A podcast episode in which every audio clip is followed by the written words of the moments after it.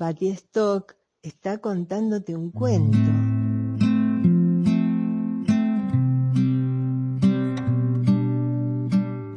A continuación, Patty te cuenta cuentos.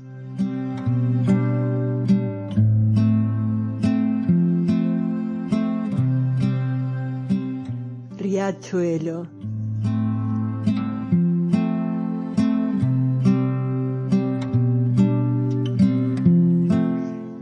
Fue solo un momento que pareció largo.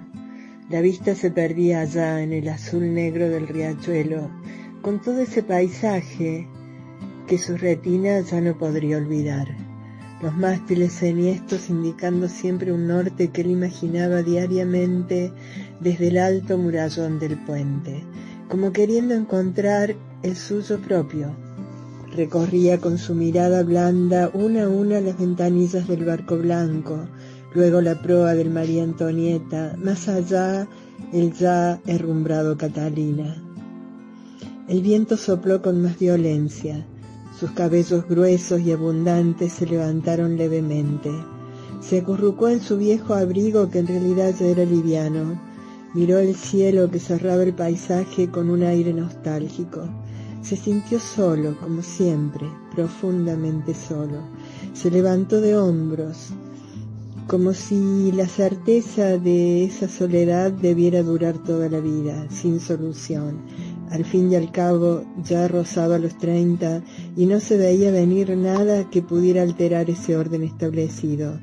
Su soledad, su nostalgia, sus deseos de encontrarle definición a su transcurrir, por los cielos de la gran ciudad que todos los días le tendían una red, formaban una complicada encrucijada que lo envolvía y de la que no se podía salir, de la que no quería salir.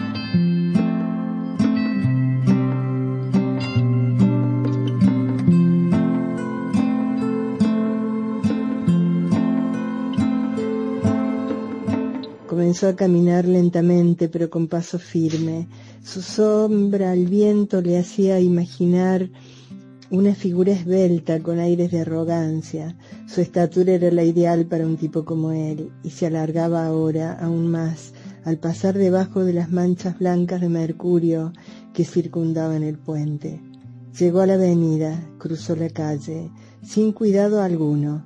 Entró a uno de los tantos boliches de la zona, bebió de un sorbo un vaso de vino tinto que el cantinero se apresuró a servirle. Dejó unas monedas sobre el mostrador y se alejó de la misma manera que había llegado. Pensó en el colectivo que lo llevaría hasta Retiro, ese suburbio de Buenos Aires que lo fascinaba, con el que se sentía tan identificado. Luego, el tren cruzaría una a una las estaciones que conocía tan bien que ni siquiera podía recordarlas.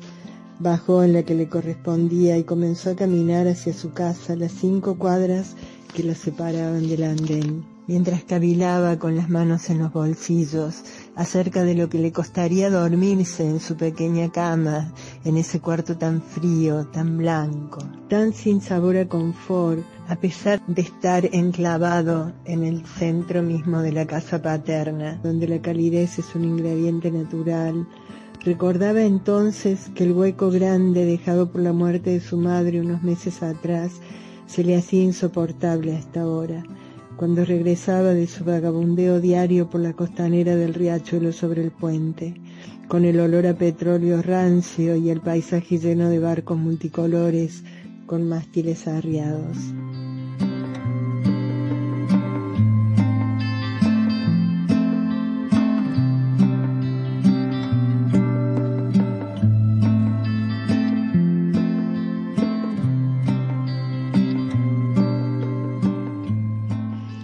Hizo un esfuerzo y se acostó sin mirar nada, tratando de no pensar.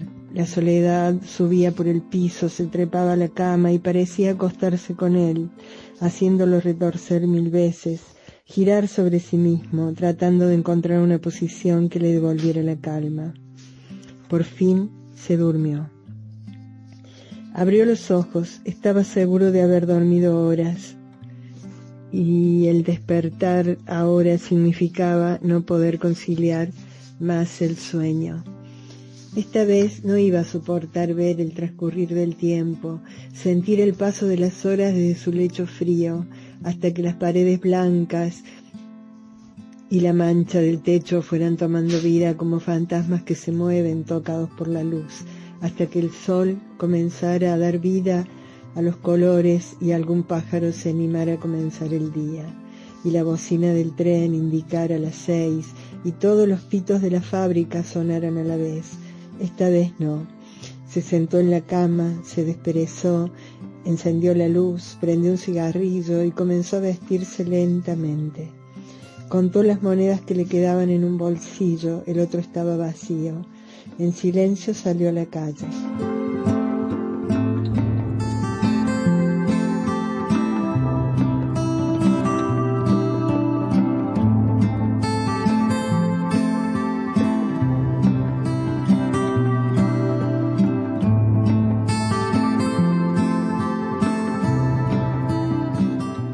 Acostumbraba a hacer siempre el mismo recorrido. Atravesaba la avenida, las dos calles siguientes, tomaba la izquierda y volvía por la lateral, pero al llegar a una esquina se desvió y entró en un café extrañamente abierto a esa hora, las tres de la mañana. Se acomodó en una mesa junto a la ventana, no había paisaje para admirar, solo la calle solitaria como él, pero pidió una ginebra, mientras el mozo le servía Sacó de su raído abrigo lapicera y papel que llevaba siempre consigo. Garabateó algunas palabras, repitiendo el ritual acostumbrado para luego escribir en serio la letra de alguna canción para la música compuesta esa mañana o en cualquier otra, daba lo mismo, ya que todo lo importante que hacía en sus días era componer música, acariciar durante horas las cuerdas de su guitarra y sacar de ellas los mejores sonidos, porque era eso lo que lo hacía sentir vivo, por lo que resucitaba repetidas veces, lo que le permitía ser él mismo de golpe y por un tiempo corto, porque después venía lo demás.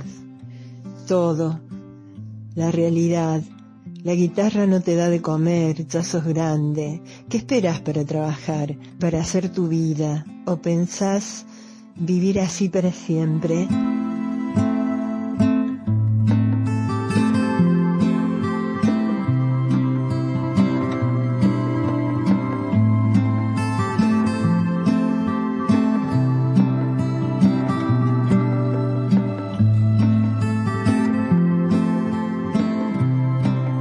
Hizo un borrón y decididamente guardó papel y lápiz.